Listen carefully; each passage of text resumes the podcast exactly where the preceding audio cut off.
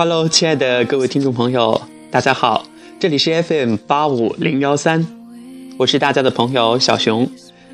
本期节目叫《光影留声之如花绽放》。毕业于中央戏剧学院导演系的他，因为2003年参演电影《孔雀》一举成名，进入大众视线。2005年，凭借该片更是获得第五十五届柏林国际电影节银熊奖。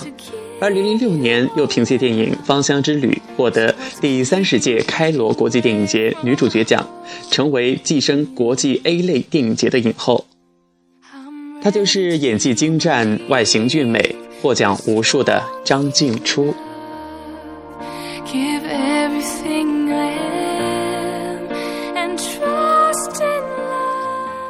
她本名叫张静初，字让这个原本普通到不能再普通的名字有了一丝味道。就像出演电影《孔雀》之前，这个女孩在美女如云的演员堆里，并无任何出众之处。是孔雀让大家记住了张静初，记住了她那张平静之下带着极端愿望的脸。之后的她就如一阵春风，温暖大地，轻轻的拂过，让人身心舒畅。零九年，张静初更是带着五部影片同年上映，又在二零一零年的暑期档为大家奉上感人至深的《唐山大地震》。幽默的《唐伯虎点秋香二》以及精彩的《全城戒备》，可以说是三部风格迥异的大片儿。正因如此，没有人能再忽视他日渐夺目的光芒。人生如戏，戏如人生。张静初用他独有的坚持、认真演绎和诠释遇见的每一个角色。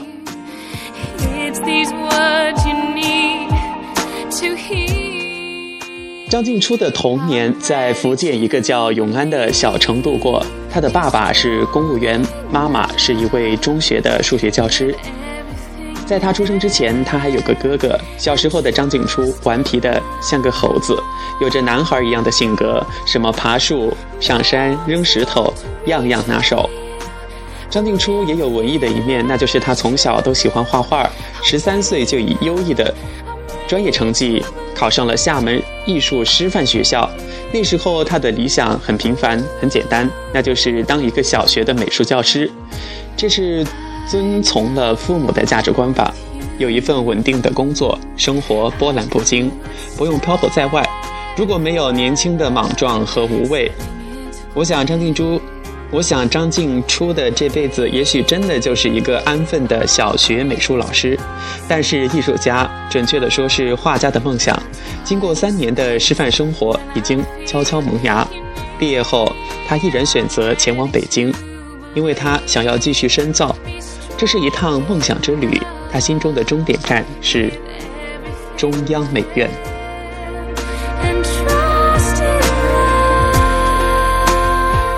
张静初应该是一个比较勇敢的女孩吧，一个人跑到北京待了一年，一边进电影学院化妆班旁听，一边与人在附近合租了一间地下室。张静初表示，那时候想考中央美院，但是后来发现自己的专业比别人差得太远。这是事实，真的差得太远。为什么呢？因为师范学校的美术课像是万金万金油，就是什么都要学，没有那么专一专业。所以真要考美院的话，估计还得补课两年。但是两年对他来说太严峻了。后来中央戏剧学院招考导演系的学生，张静初就抱着试一试的心态去参加了考试。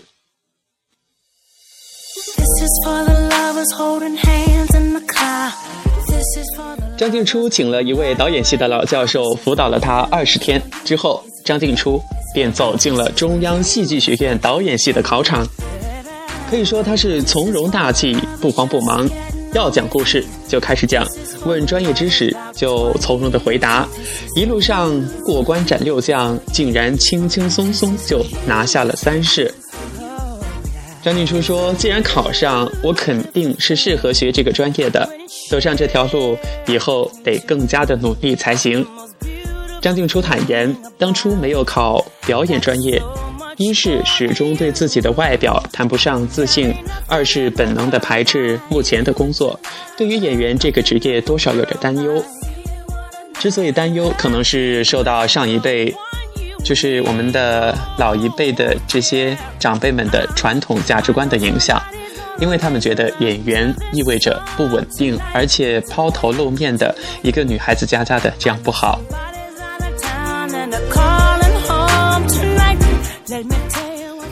说老天抬爱她，真是一点都没错。自认为不够漂亮，从来没想过去做演员，但是读书期间却经常遇到别人拉他去演戏。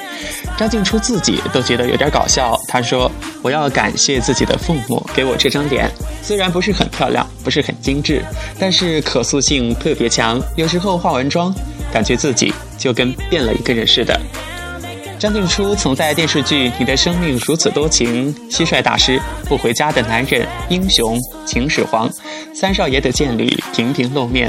同时，作为导演系的学生，课程中也有表演课。他还承担毕业大戏的演出，首次在话剧《仙鹤》中担纲女主角呀。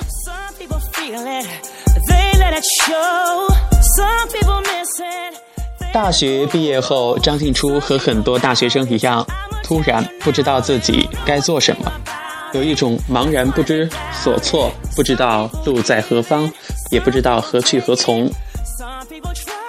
张静初后来想了，决定自己想考研，想要改学文学，甚至法律。幸好，2005年，应该确切的说是2003年。有导演发现了他。二零零五年十一月二号，张静初在自己的日记中写道：“命运让我和姐姐这个角色遇见。”他回忆说：“平心而论，在孔雀之前，我的经济状况已经很不错。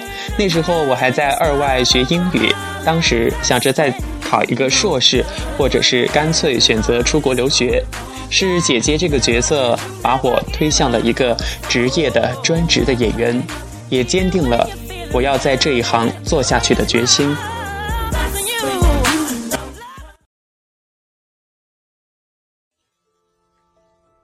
拿到孔雀的剧本时，张静初说自己像被施了魔咒一样，无法安然入睡。姐姐这个角色毫无疑问是当时的那些所有的女演员都期待扮演的一个经典角色。读完剧本，她突然有了一股从未产生的感觉。姐姐这个小小的灵魂，好像是钻进了自己的身体，但她仍然要面对导演千里挑一的选择。剧组的墙上贴满了候选演候选演员的名单。在姐姐这个名字下，一共有八张照片所以说竞争压力还是蛮大的。这八张照片每个人都扎着小辫儿，都有着一张干净、清纯、青春的脸庞。张静初忍不住仔细的、认真的端详每张面孔，自己偷偷的猜测着。谁会是那个幸运儿？不可否认，导演的眼光很独到，因为每一个女演员都具备了和姐姐这个角色灵肉相交的可能性。张静初说自己感到内心很不安，虽然自己一向自认为是一个万事随缘、对得失比较淡漠的人，但是那一次，她真的感到了前所未有的压力。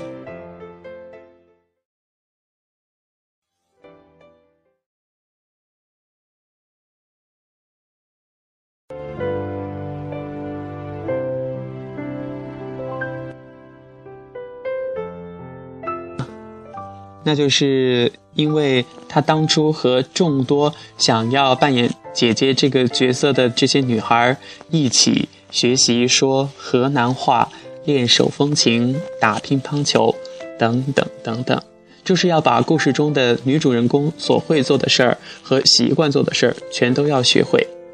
他们的每天的生活安排是这样的：每天早上七点准时起床。九点去学手风琴，到中午十二点半，下午的一点到剧组学习一个小时的方言，再打乒乓球。六点回到剧组吃饭，再学语言，学到晚上八点半，有时候甚至要九点过后，然后再回到家，每天都重复着这样的日子。但是他们都选择了坚持，这就是对梦想的一种执着吧。回忆这段日子，他觉得自己过得很充实，也很陶醉。张静初说：“两个月里，我在一点一滴地进入姐姐这个角色，我挺能理解姐姐的，因为张静初觉得自己也是一个挺爱幻想的人。”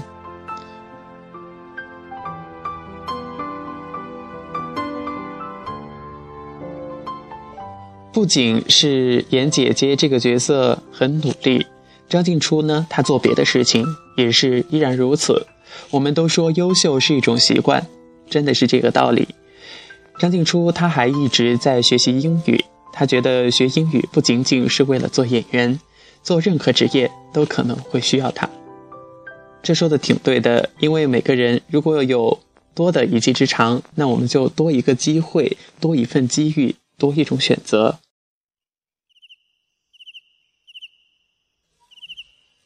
拍完《孔雀》之后，张静初就一头扎进北京新东方学校，学了几个月的英语。后来还真的在柏林电影节上派上了用场。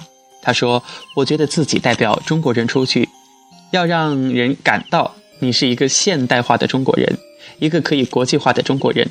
在国内，你可以选择低调，可以随性随意；但是在国外，你得拿出中国人的气势。所以。”张静初接受的电视台的采访，基本上全都是全程的英文。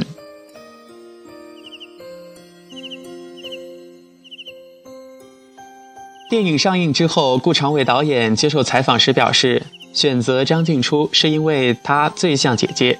当然，这也离不开张静初她自己的勇气，因为她选择的是毛遂自荐。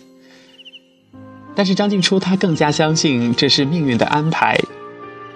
说到这儿，我就想说，可能我们生命中的某些事是冥冥之中自有安排的，就是在不同的人生阶段，你应该迈上哪步台阶，也许是注定的。但是，我相信通过努力，我们会走得更高更远。我们继续来分享今天的故事。张静初说：“命运让自己和姐姐这个角色遇见。”产生碰撞，然后结合，最终难分彼此。姐姐借她的身体转世轮回。张静初，张静初坦言自己在荧幕上完成了姐姐这个角色的凤凰涅槃。当他坐在电影院里再看自己扮演的姐姐时，就有一种如梦如幻的感觉，恍若见到了前世的自己，心有灵犀，却无法相认。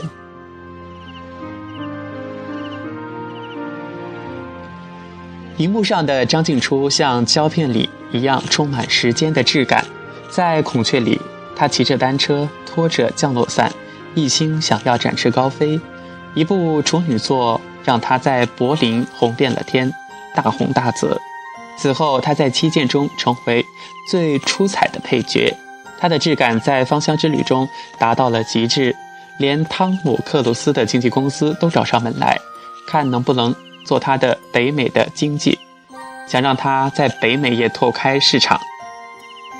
也许时光在别人看来是一天一天的日子，而对于张静初来说，却是截然不同的角色中过了几世不同的人生。因为她是《花妖新娘》里魅惑的彝族姑娘凤美，是《紫玉金壶》里让和尚还俗的曾家大小姐，还是《御战士》中操着芬兰话的。竹林里与芬兰年轻的影帝托米谈情说爱的美少女战士，她也是门徒里饱受毒品折磨的女人，更是天水围的夜雨雾中艰难生存的一个媳妇形象。时而纯净美好，时而绝望深沉，很难想象那么充满文艺气息的柔弱的身躯里，竟然也会宣泄出让人震撼的爆发力。导演尔冬升道出了背后的玄机。他说：“张静初非常的专注，他用入魔的方式在自我催眠，这是最笨的方式。有的导演可能觉得这样很好，但是尔冬升他说自己也是演员出身，他觉得这种表演方式是最残忍自虐的方式。在张静初拍《门徒》的最后两场戏的时候，他已经接近崩溃的边缘了，因为陷入角色中太深太深，难以自拔。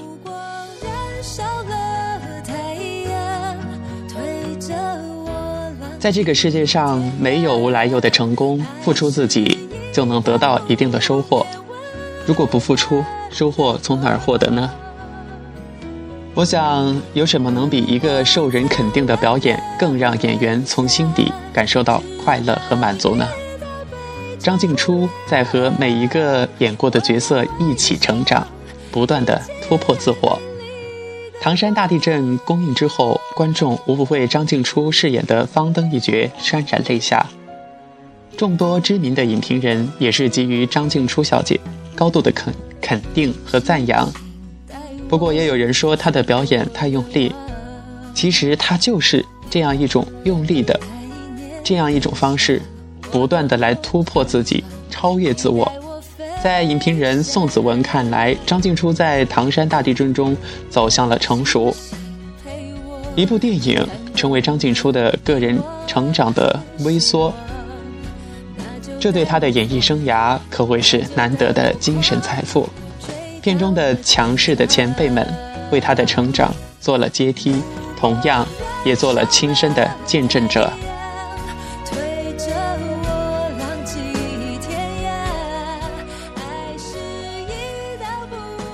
看电影是青春生命的寻求，也是梦幻和现实的接续。